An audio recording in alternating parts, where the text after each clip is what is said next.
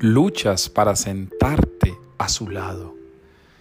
Hoy Jesús le ha dicho a los discípulos que estarán sentados en doce tronos y que por eso dejarlo todo y seguirlo tiene una recompensa más alta que no se ve en la tierra sino en el cielo.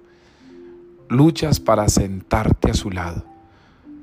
Si caminaste a su lado, si le comprendiste, si le escuchaste, si le abrazaste sus palabras, si seguiste su ejemplo, si pensaste cómo actuar como Él, si seguiste su intuición, si abrazaste su convicción, si generaste un cambio de renovación, entonces la lucha ha tenido sentido, la lucha ha tenido valía.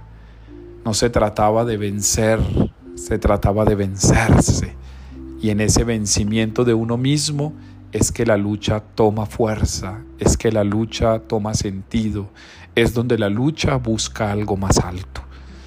Hoy los discípulos se sintieron motivados, inspirados y convencidos de que su obrar al lado del Maestro tendría una recompensa que no se vería en la tierra. Así que hoy te invito, levántate para seguir en la lucha, levántate para no bajarte de la barca, levántate para entender que tiene mérito si estás a su lado.